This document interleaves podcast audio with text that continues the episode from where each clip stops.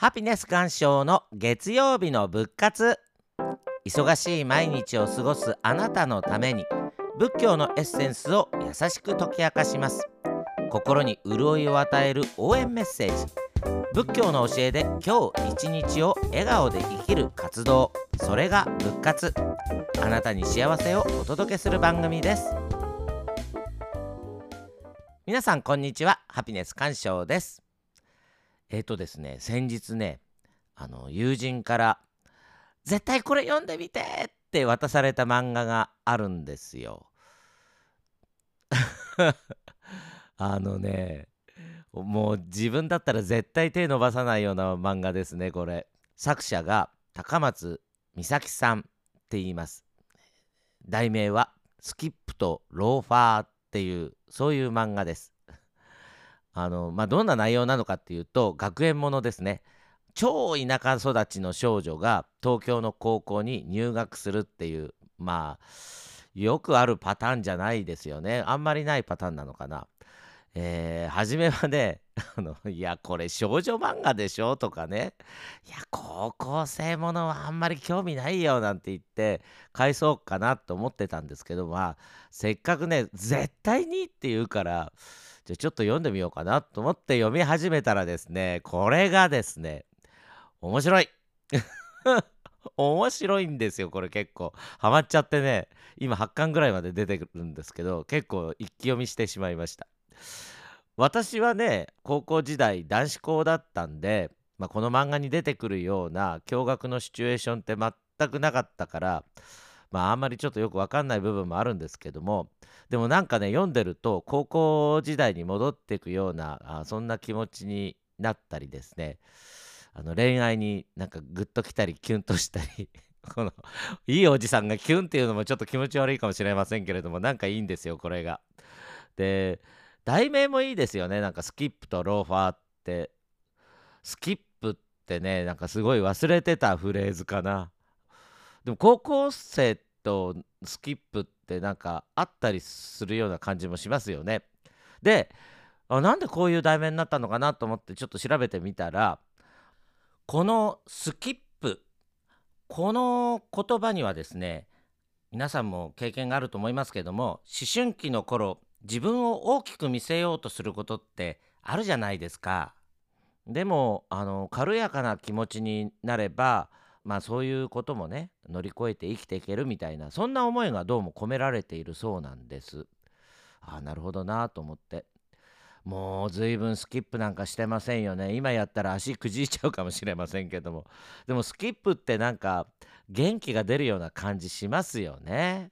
でローファーの方はもうこれ学生のアイテムですからうん学生のアイテムですけど今でも大人用のローファーっていうのもありますよね。私持って履いてたりするんですよね。あそう。昔あれ中学生の頃だったかな。あのー、足の甲のところにコインが入ってるローファーってあったじゃないですか。コインローファーっていうの。あれよく履いてましたよね。あなんかいろんなことを思い出したりします。まあ読み終わってああやっぱり驚愕行きたかったな ってつくづく思いました。本当にね男子校って味気ないんですよね。もうね暗黒時代ですよ私の高校時代は。まあちょっとねあの中学でうん勉強にちょっとつまずいちゃったりして希望の高校に行けなかったというか希望どころか入れる高校がほとんどなかったような状況で仕方なしに行ったような高校なんですけれどももうね毎日ね本当につらかったですよね。新宿からね山手線に乗ってくんですよ五反田の方に向かっていくんですけどで山手線からね今今も見えるのかな？小田急線のホームがねなんか丸い窓越しに見えたりするんですよ。で当時はねなんだかそこにね太陽の光が当たってるんですよね。で小田急沿線には都立高校の、まあ、共学とかがいっぱいあってね本当はそっちに行きたかったんですけどもなんか自分はねそのぎゅうぎゅう詰めのねなんかポマードベタベタつけてるようなそのおじさんに囲まれてですね山手線乗ってかなきゃいけないってねで小田急線の先の方はですねいつも青空が広がってるんですよね。で僕は山手線乗って渋谷の方に向かってくるんですけど渋谷まではいいんですよなんとなくね。でも渋谷過ぎるとねなんか五反田方面はいつもね曇っていたりするんです。で本当にね記憶の中の高校3年間ね晴れた日の記憶が一日もないんですよ。いつもねどんより曇ってる。今思えばね絶対そんなことないんですけれどもでもねなんだろうな晴れてる日のね記憶が全くないんですよね。まあ、あの当時ねあの、まあ、時代だからしょうがないのかもしれませんけどもどのクラスにもですね 暴走族とか突っ張りとかがいて必ず毎日ね学校のどっかでね誰か喧嘩してね流血してるそういう人がいてもうほんと入学のね初日から学校辞めたくてしょうがなかったんですよね。だからこのスキップとローファー読んでねああもっと違う高校生の生活もあるんだなーなんてことを思ったりもしましたまあでも、うん、私から見たら羨ましい高校生活を送っている主人公のみつみちゃんとかその仲間たちもね結構みんな悩んだり苦しんだり悲しんだりしているのをこうやって見るとですね共学だろうと男子校だろうと悩みや不安はああ変わらないんだなって思いました。高校時代ね悩みや不安がないっていう人まあそんな人はきっといないと思います。みんな漠然と将来への不安があったりクラスの誰かにイラついたり家族に当たり散らしたりっていうことありましたよね。うん多分高校時代って精神的にすごく不安定な毎日だったんだと思います。それはうんなんか今も変わらないと思います。自分のことを考えれば考えるほど分かんなくなっちゃってなんとかしようと思えば思うほど迷路の中に入っていくようなまあそんな高校時代。自分のことも周りのことも見失ってしまったり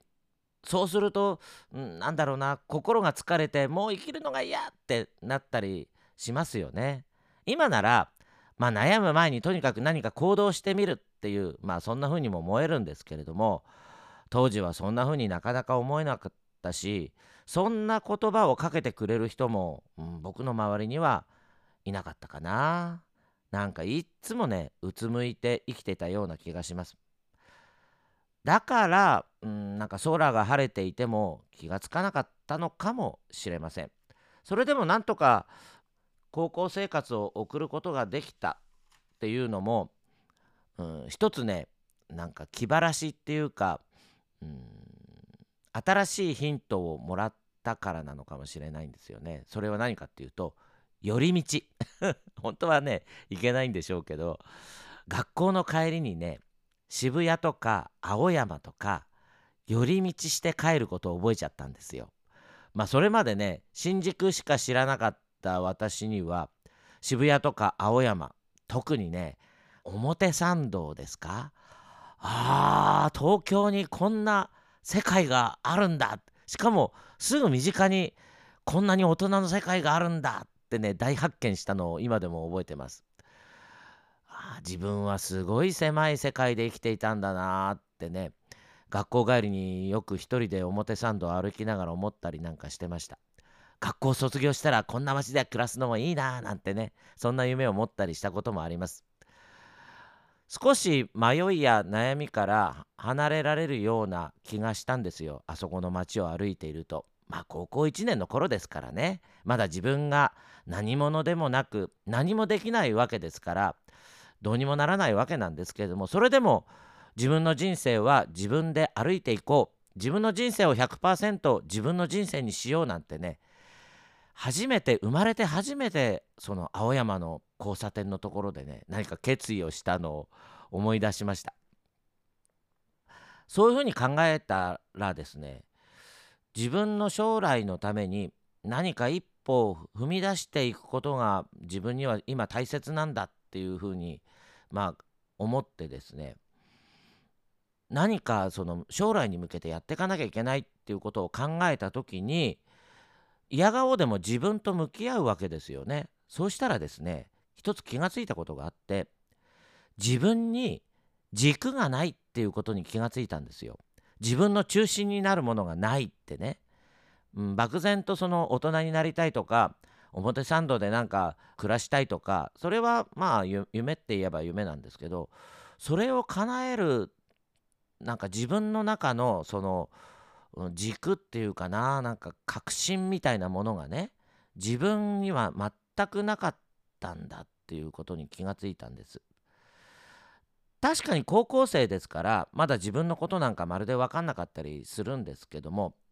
それはね今だってよく分からないわけですあの自分とは何かなんていうのね。でも高校生の頃はもっと分かんない。どうして自分はこの世に生まれてきたのかとかね。なぜ生きなきゃいけないのかとか。まあこれからどう生きるのかとかね。全く分からないんですよね。で分かんないから迷って苦しい思いをしているわけなんですけれども。で分かんないのにねつまんない言葉で人を傷つけたりしたりね。なんかそれでまた自分が落ち込んじゃったりとか本当に不安定な時代だったような気がします。何が良くて何が悪いか全く分からなくて生きているっていう感じですね。まあそれもこれも自分の軸がないからだっていうことにまあ、気がついたっていうか、まあ、そんな風に思ったんですよね。あの表参道の交差点のところで。だからあの自分の軸をしっかり立てる。何か夢とか目標でも何でもいいから一歩踏み出すための行動となるための軸を持とうって、まあ、そういうふうに決心したんです。でそれはね私にとってはとっても重要なことでその時何を軸にするかっていうと私はねその時酪農という仕事を自分の軸にしようってそう思ったんです。まあ、小さい頃から憧れていたカーボーイの仕事暗黒の高校時代でしたけれどもあの時代がなかったらねあの寄り道がなかったら今のこの私っていうのはきっとなかっただろうしもっと違う人生を歩んでいたのかもしれません。もっと苦しい人生になっちゃってたかもしれませんしまあもっと楽しい人生だったのかもしれませんけども。でもあの時にねそう酪農畜産を将来自分の、うん、仕事にしようってそのために何ができるかを考えながら生きていこうなんていうことを、まあ、高校1年の秋ぐらいですかね。表参道の交差点のところで思いました。誰の人生にもあのマイナス要因はあります。でもマイナス要因は実はプラスに変化させるための肥やしのようなものなのかもしれません。ああ自分はダメだって時にはあの自分の軸を見つめながらそのマイナスをしっかりと見つめ直すと